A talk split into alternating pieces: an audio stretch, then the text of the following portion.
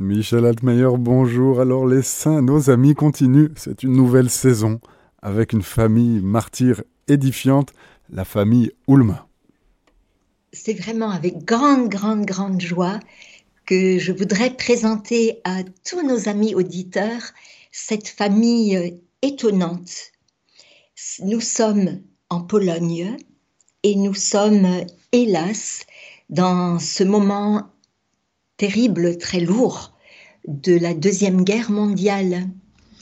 Et voilà que dans quatre jours, le 10 septembre 2023, à Markova, près de Cracovie, va avoir lieu la béatification. C'est une grande, grande première de toute une famille, papa, maman et les sept enfants. Et le septième enfant n'était pas encore né, et pourtant le pape François a décidé que ce tout petit qui allait naître, il était déjà à terme, lui aussi faisait partie de ces saints innocents. C'est tellement un grand événement que je me réjouis de pouvoir présenter cette famille. Cette petite maman, quand elle est morte, avait 32 ans.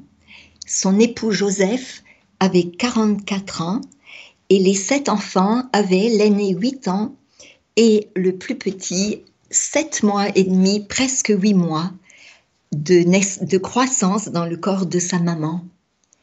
Alors, euh, c'est le 17 décembre que le pape François a approuvé le décret qui concerne le martyr de ses époux Joseph et Victoria Ulma. Simplement un petit mot euh, sur qui sont ses parents. Donc, euh, au cours du deuxième trimestre 1942, les Allemands avaient entamé la liquidation des ghettos polonais. Et selon le processus mis en place par l'occupant, les Juifs aussi de ce village de Markova près de Cracovie, avec tous les villages environnants, euh, étaient concernés. Et donc on envoyait les Juifs euh, dans des camps de la mort et hum, bien sûr, devant cette terreur, beaucoup de Juifs cherchaient à se cacher. Et les Allemands organisaient régulièrement des fouilles pour rechercher les fugitifs. S'ils étaient capturés, ils étaient fusillés dans le village et ceux chez qui ils avaient trouvé refuge étaient eux aussi immédiatement exécutés. Et hum, c'est, c'est très beau, c'est sur le site du Yad Vashem France que en août 2017, il y a six ans, j'ai découvert cette famille. Je vous lis ce qui est sur ce site du Yad Vashem, c'est-à-dire le grand site euh, de nos frères juifs pour tout ce qui concerne euh, l'Holocauste pendant la Deuxième Guerre mondiale. Le titre Une famille assassinée pour avoir caché des Juifs est sur la voie de la sainteté. Toujours sur le même site du Yad Vashem. Joseph Ulma est né en 1900 à Markova. Comme adolescent, il faisait partie de l'association de la Sainte Messe de son diocèse. Il était également dans l'association de la jeunesse catholique et dans l'Union de la jeunesse polonaise et dans la section régionale de l'éducation agricole. C'est très beau, cet œcuménisme avec nos frères aînés que sont nos frères juifs, qui, sur leur propre site, parlent du réel de l'engagement chrétien de ce jeune Joseph. En 1929, il s'inscrit à l'École nationale d'agriculture et à côté évidemment de l'agriculture et de la photographie qui sont ses passions, il aime l'horticulture. Et donc il va avoir une pépinière pour arbres fruitiers il élève des abeilles et des vers à soie. En 35, il a donc lui 35 ans, il épouse Victoria Niemczak, qui a 12 ans de moins que lui. Elle aussi est de Markova. Elle, elle aime beaucoup le théâtre amateur. Elle va à l'université euh, et hum, pendant les neuf années de mariage, un couple euh, profondément chrétien, très ouvert, et au niveau culturel et au niveau associatif. Le couple va avoir six enfants et un petit septième qui est en cours. Il y a Stanisława, Barbara, Wadislav, Franciszek, Anthony et Maria. Et le septième enfant va naître au printemps 44. Mais là, on n'est pas encore tout à fait le printemps quand va arriver ce dont je vais vous parler maintenant? Et en 39, comme la famille s'agrandissait, les Oulma ont acheté 5 hectares de terre petit peu plus loin et ils avaient pour projet d'y emménager. Mais voilà, la guerre, cette terrible guerre, va en décider autrement. Euh, à part les photographies, dans la famille des Ulma, sur leurs étagères, il y avait aussi une belle bibliothèque. Par exemple, sur les aborigènes d'Australie, un manuel de photographie, un atlas géographique, mais il y avait surtout, à la bonne place, à la place d'honneur, une Bible. Elle n'était pas poussiéreuse, elle était ouverte et le jour de leur décès, voilà à quelle page elle était ouverte. Soulignée en rouge, tu aimeras le Seigneur ton Dieu de tout ton cœur, de toute ton âme, de toute ta force et de toute ton intelligence et ton prochain comme toi-même. C'est dans Saint Luc au chapitre 10. Et il y avait, mais un Samaritain qui était en route arriva près de lui, il le vit et fut saisi de compassion. Il s'approcha, pensa ses blessures, y versant de l'huile et du vin, puis il le chargea sur sa propre monture, le conduisit dans une auberge et prit soin de lui. Toujours au chapitre 10 de Saint Luc. Et dans cette Bible familiale, le mot samaritain est souligné et à côté, il y a une petite note avec juste écrit le mot oui. C'est la vocation qu'ils ont embrassée comme époux dans une simplicité et une vie laborieuse. La famille Joseph et Victoria sont très actifs dans la paroisse et hum, le frère de Joseph euh, dira plus tard il est, que son frère Joseph ne lui cachait pas qu'il est parfois plus difficile de vivre de manière digne que d'écrire un livre sur la dignité. Mais voilà, Joseph était fidèle à sa foi et donc, lui et son épouse ont décidé une décision dont ils connaissaient toutes les conséquences, d'aider les plus pauvres, c'est-à-dire à ce moment-là, nos frères juifs. Il y avait 30 familles juives qui habitaient hum, aux alentours et à Markova et la plupart d'elles seront exterminées, sauf celles qui ont pu se cacher. Et donc, euh, au cours de la deuxième moitié de l'année 1942, une famille juive de huit personnes est accueillie dans la famille des Ulma.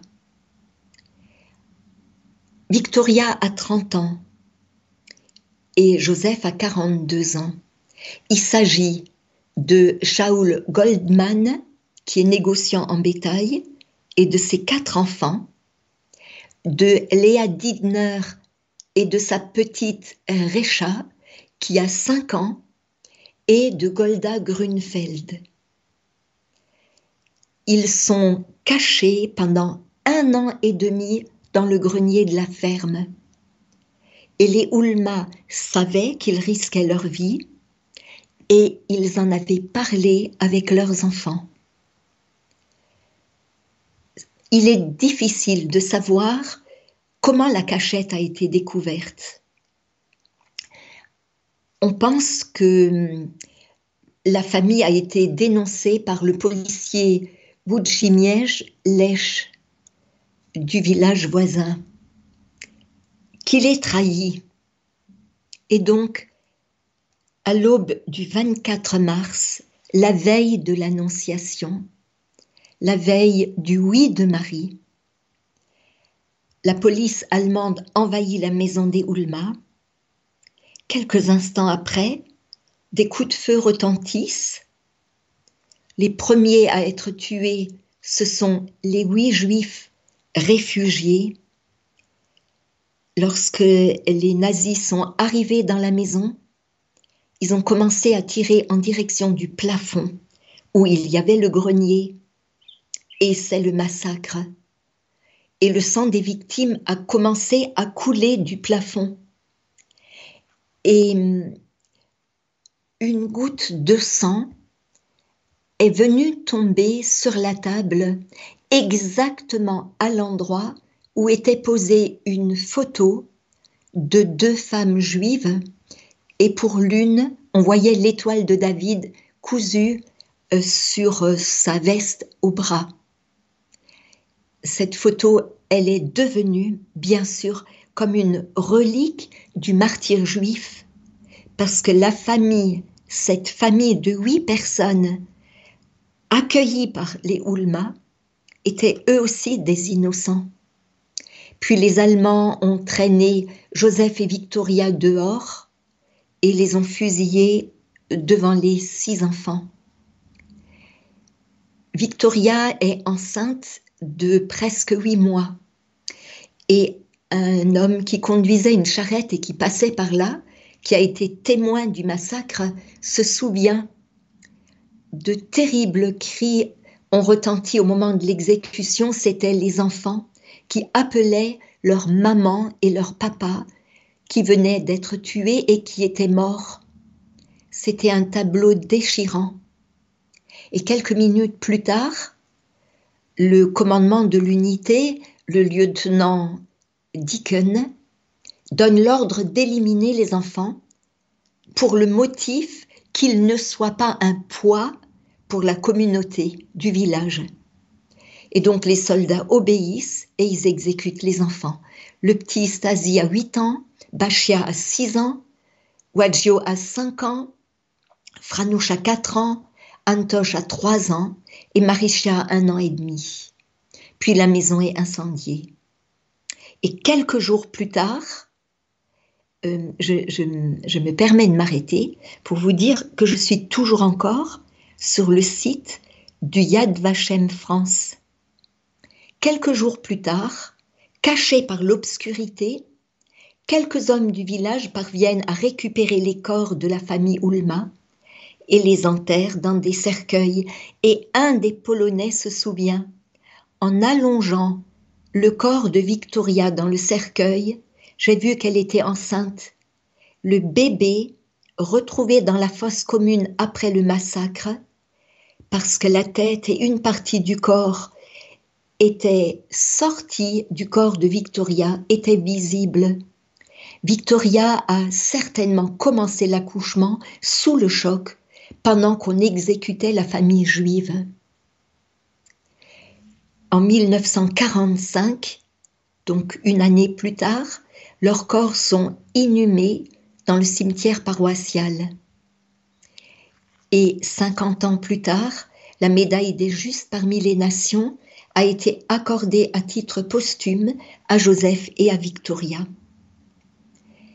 et le site du Yad Vashem continue, le procès de béatification de cette famille particulièrement exceptionnelle a été ouvert par l'Église catholique et nous espérons qu'ils seront un jour reconnus comme des saints.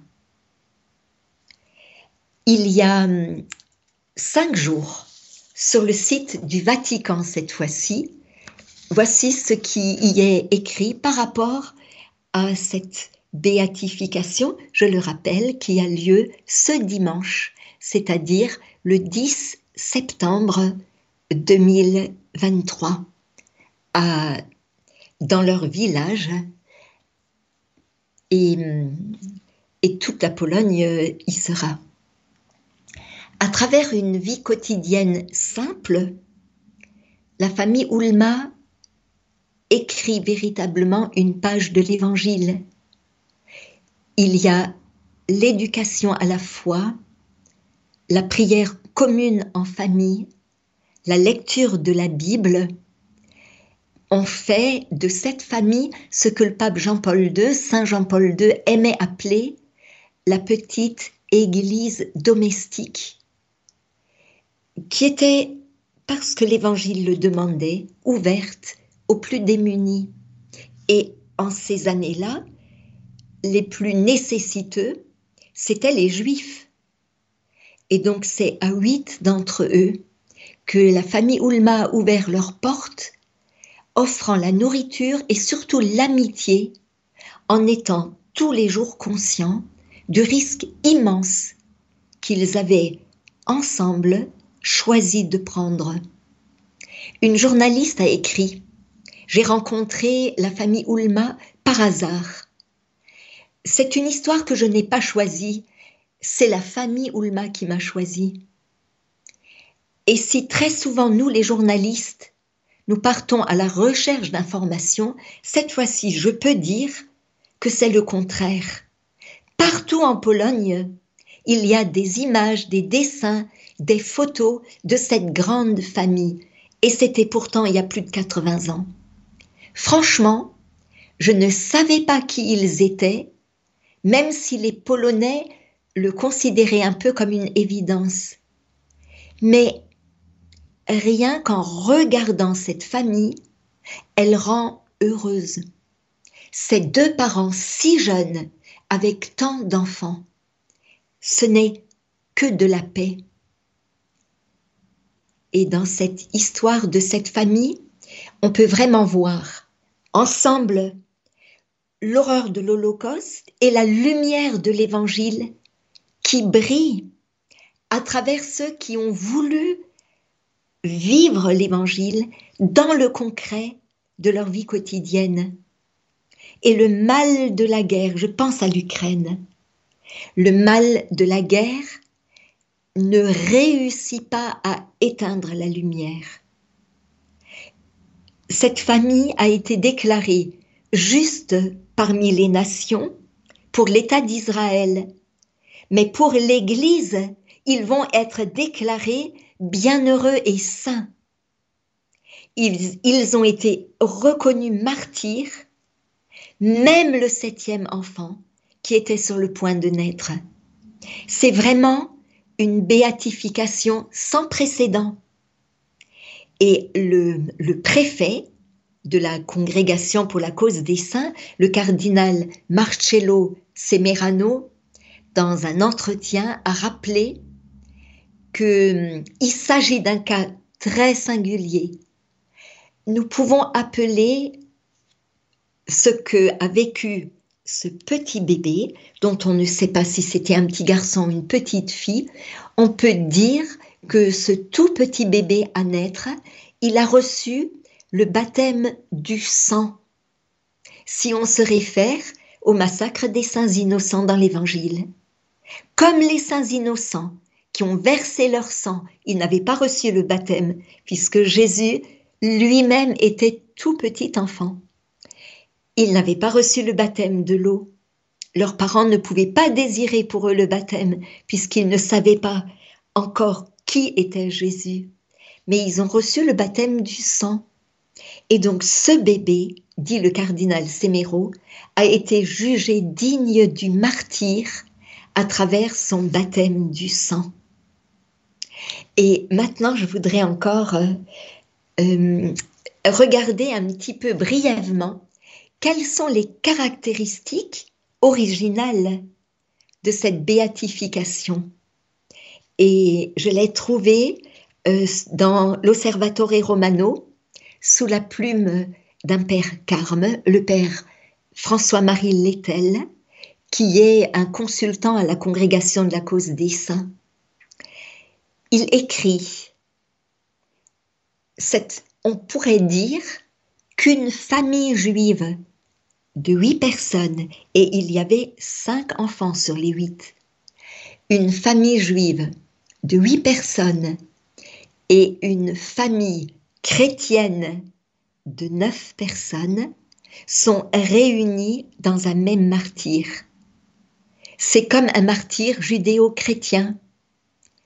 Et hum, c'est, ça a une profonde signification parce que justement, ça vient comme éclairer cette amitié judéo-chrétienne.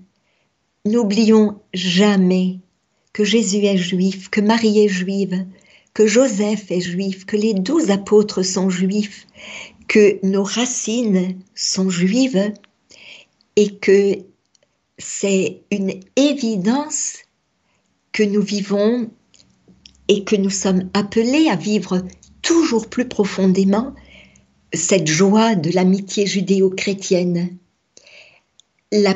en réalité, la persécution nazie qui visait directement les juifs visait indirectement les chrétiens. Elle était animée par euh, une haine de la foi et elle devenait une haine de la charité.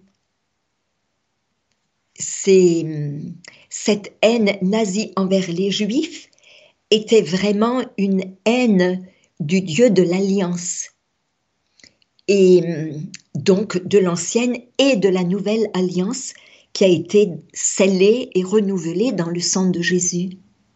Et le choix des époux Ulma, qui a été illuminé par cette parabole du bon samaritain, et qui était comme souligné dans leur Bible eh bien, de la même manière, le samaritain de l'évangile n'était pas un juif.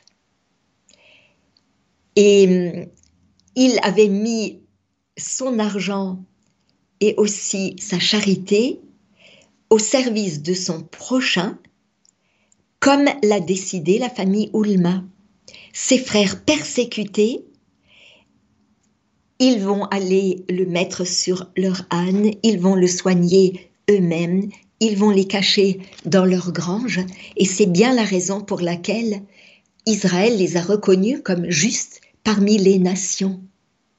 Puis une deuxième euh, originalité de cette béatification qui a lieu dimanche, c'est et qui est importante et vraiment nouvelle, c'est le fait qu'elle associe aux deux époux, Joseph et Victoria, tout leurs enfants qui sont petits, qui ont été tués avec eux, y compris le tout petit encore dans le sein de sa maman.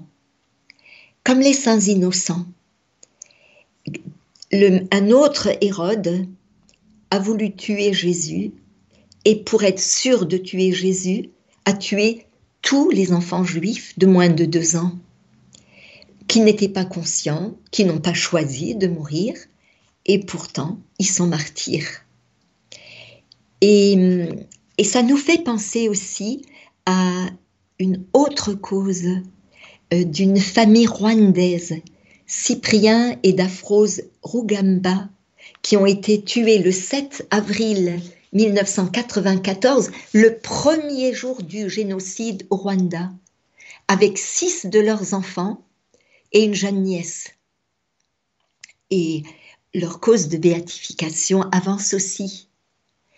Alors, la dernière originalité, bien sûr, euh, c'est le fait de cet enfant non encore né. Euh, pourquoi c'est tellement important?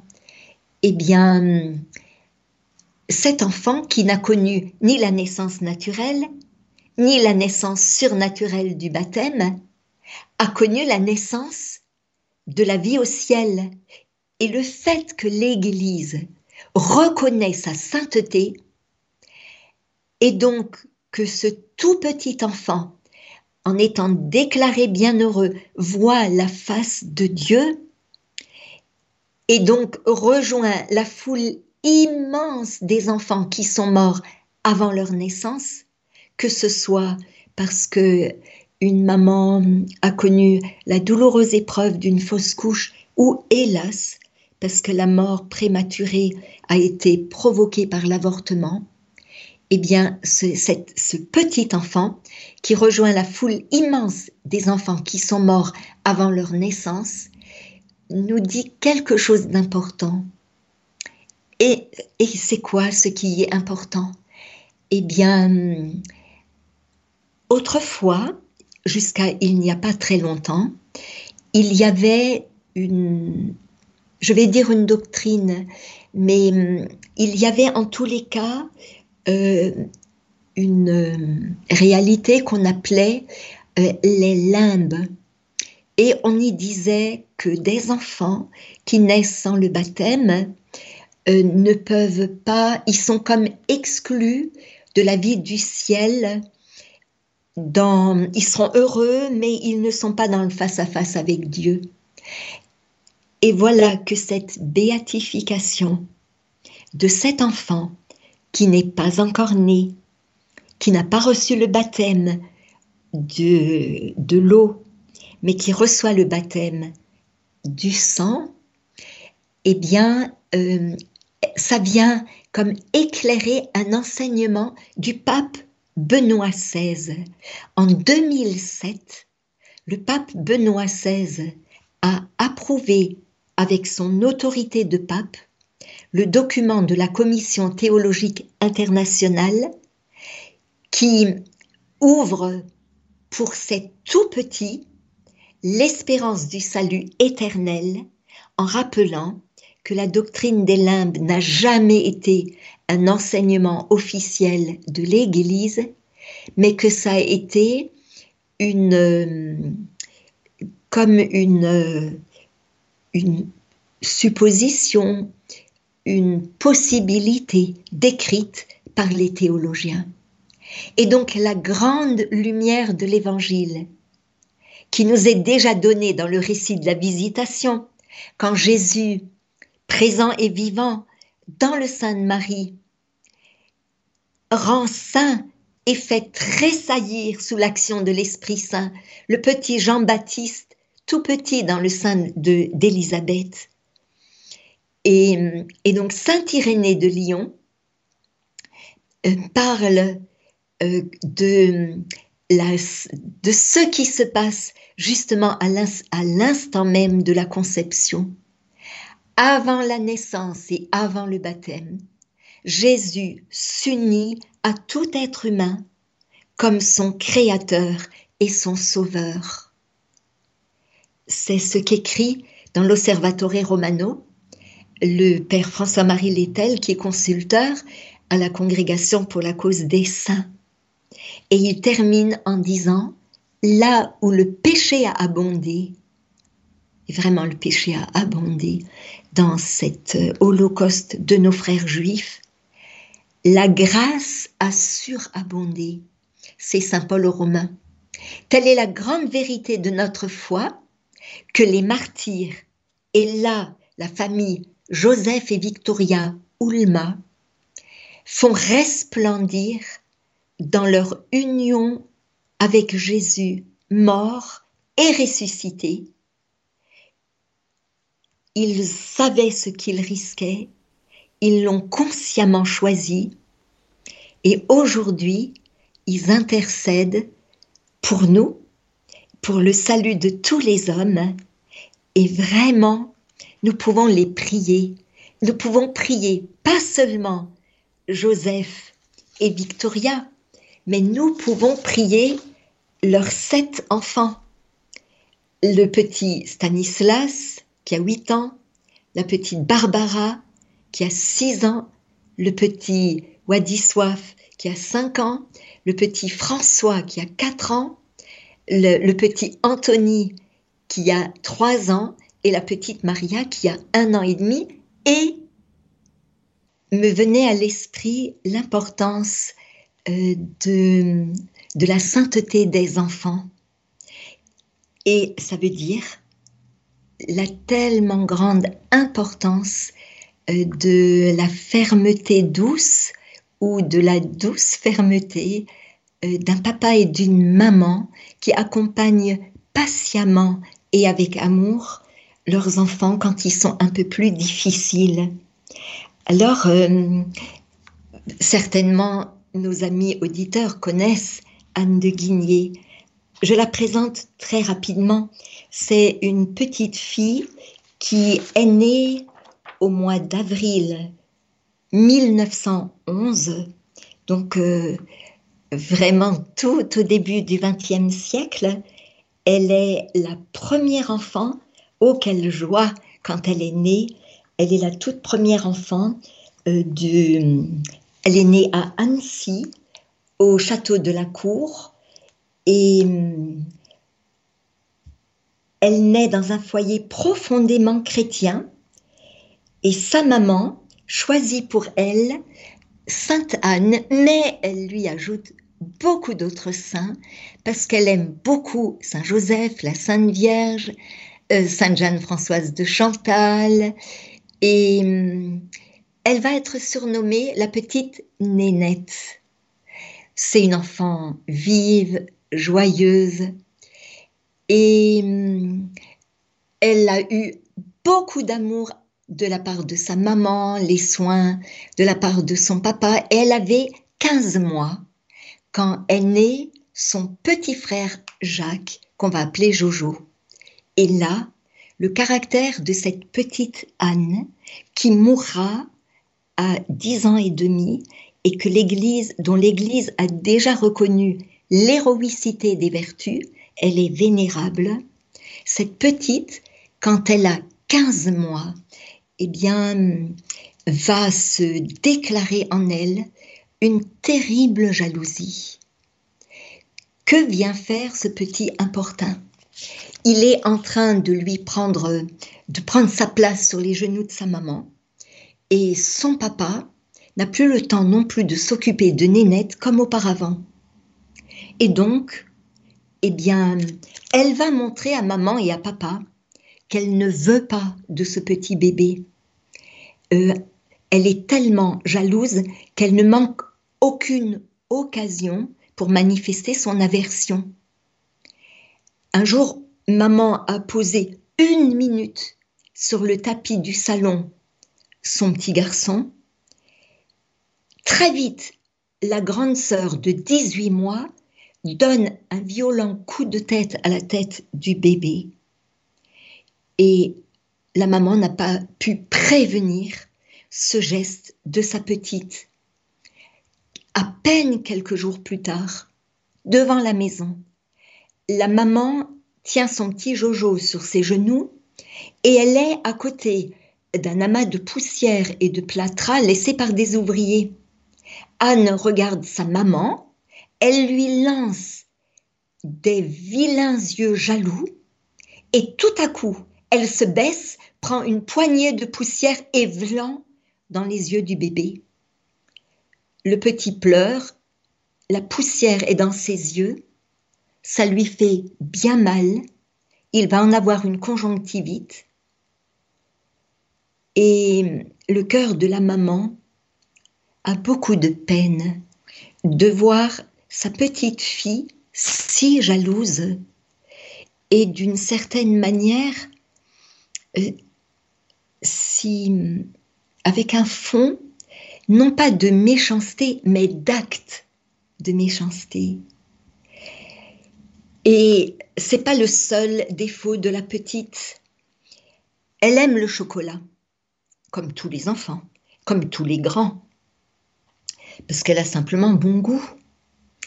Et maman apprend à sa petite et à son petit que on peut en manger, mais avec modération. Et donc, euh, ce grand sac de chocolat qu'a apporté un voisin, euh, eh bien, après avoir apporté à chacun, sur la demande de sa maman, euh, un peu de chocolat et en avoir pris elle-même, maman lui demande le sac et le pose tout en haut, tout en haut, tout en haut d'une armoire.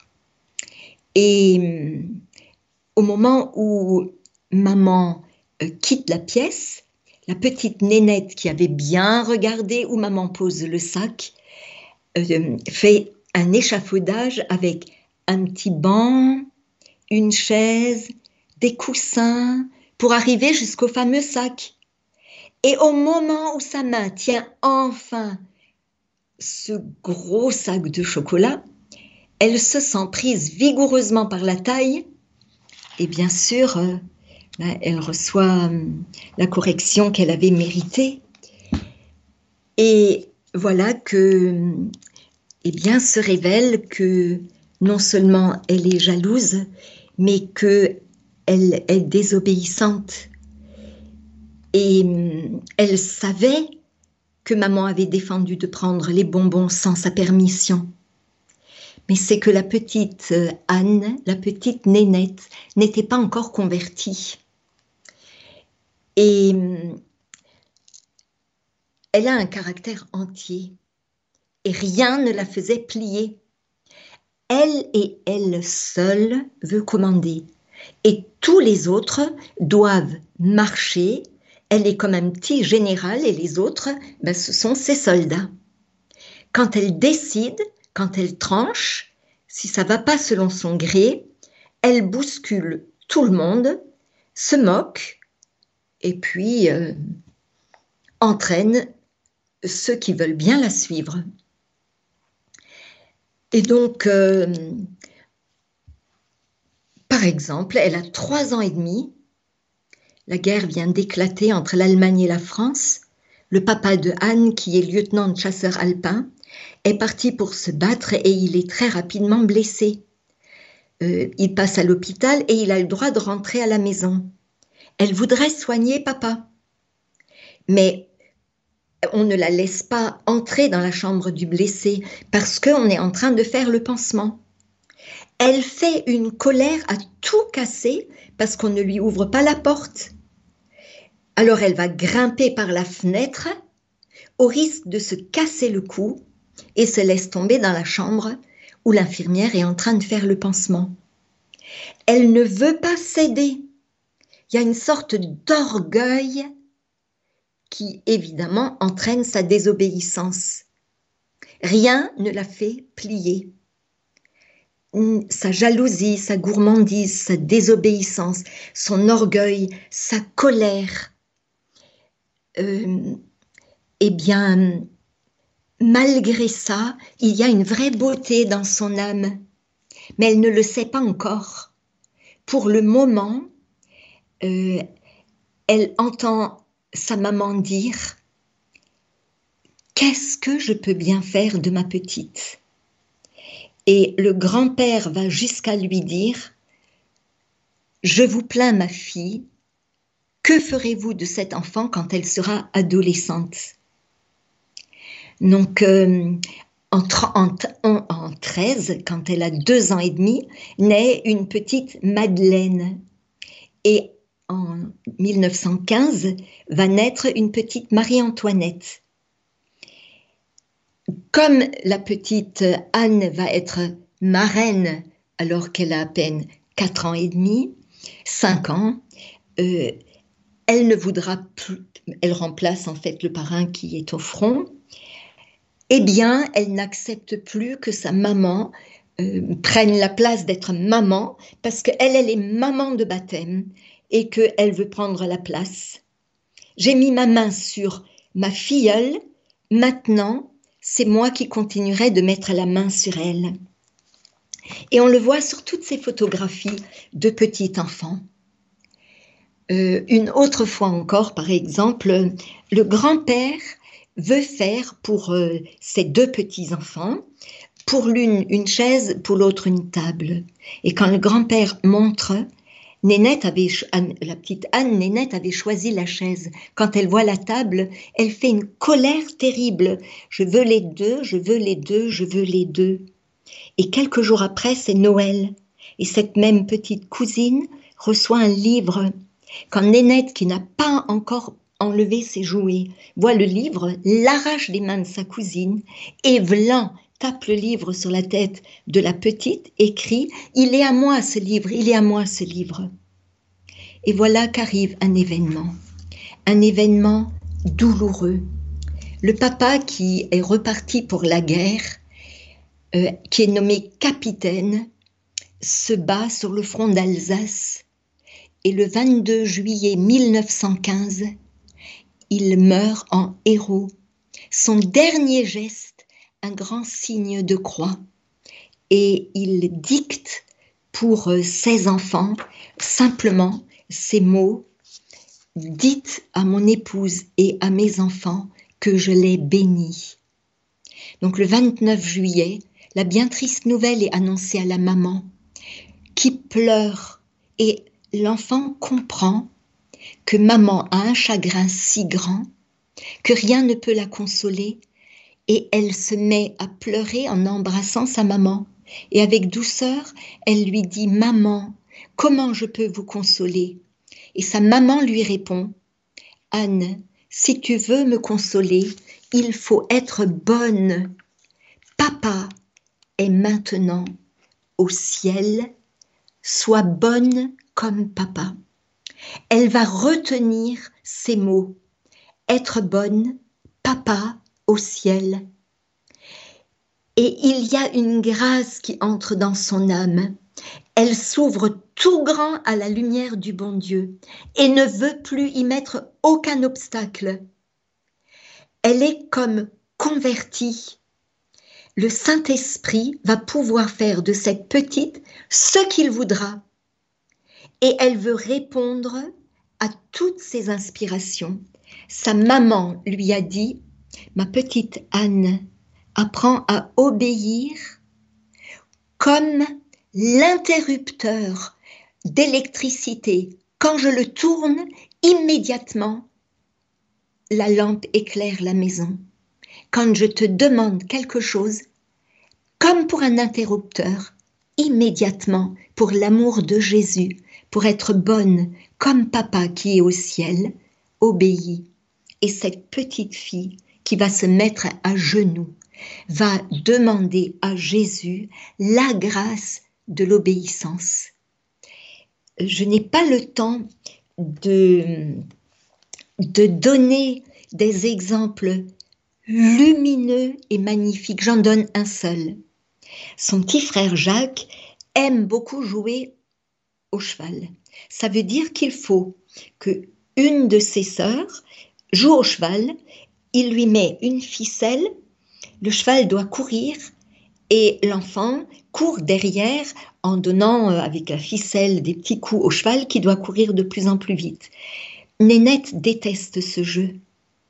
Et quand elle est en train de lire un livre et que Jacques vient et lui dit Anne, joue avec moi au cheval, elle lui dit Tu sais, faire toujours ce qu'on n'aime pas, c'est difficile mais pour faire plaisir à Jésus, je le fais.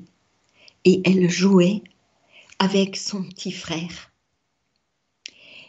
C'est vraiment impressionnant comment cet enfant a reçu la sainteté comme un don.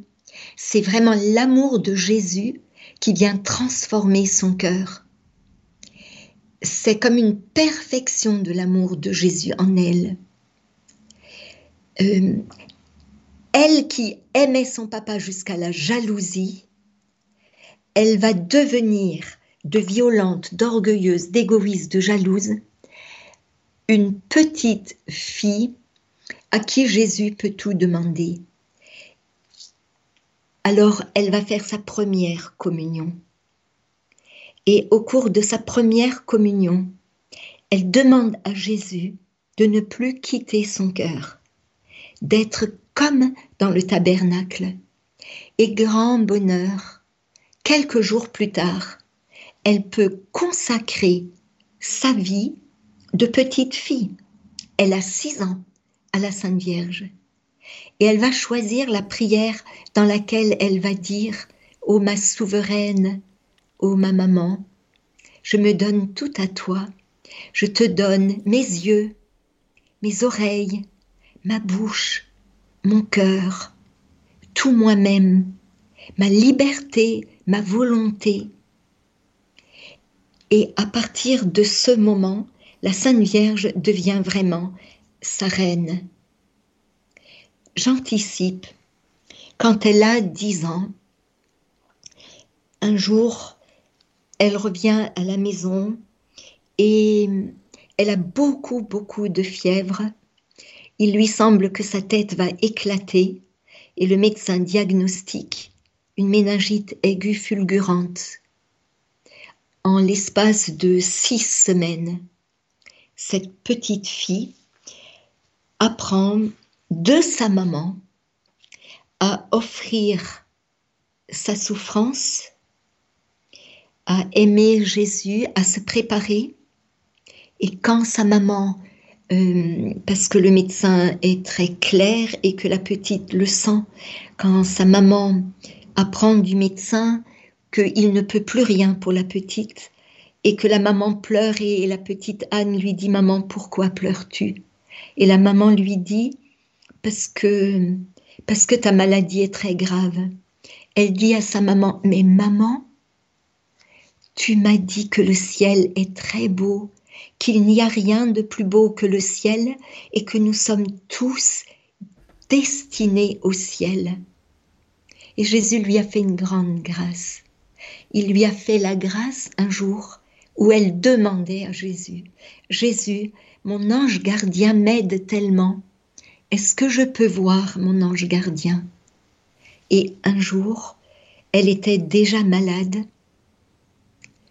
Pendant qu'elle priait, elle a vu la beauté de son ange et elle partagera cette faveur à sa maman en lui disant, elle qui avait, dans son amour pour son ange gardien, appris par cœur les neuf cœurs des anges et aimait beaucoup réciter une prière en l'honneur de tous les anges et particulièrement de son ange gardien. C'est voilà dans cette vision angélique que nous allons devoir vous quitter Michel Altmeyer et nous rappeler bien sûr à l'intercession de la famille Oulma et d'Anne de Guigné. Un grand merci. C'est toujours heureux de vous retrouver sur l'antenne de Radio Maria. C'est les saints, nos amis. Michel Latmeyer, rendez-vous est pris. À tout bientôt sur notre antenne.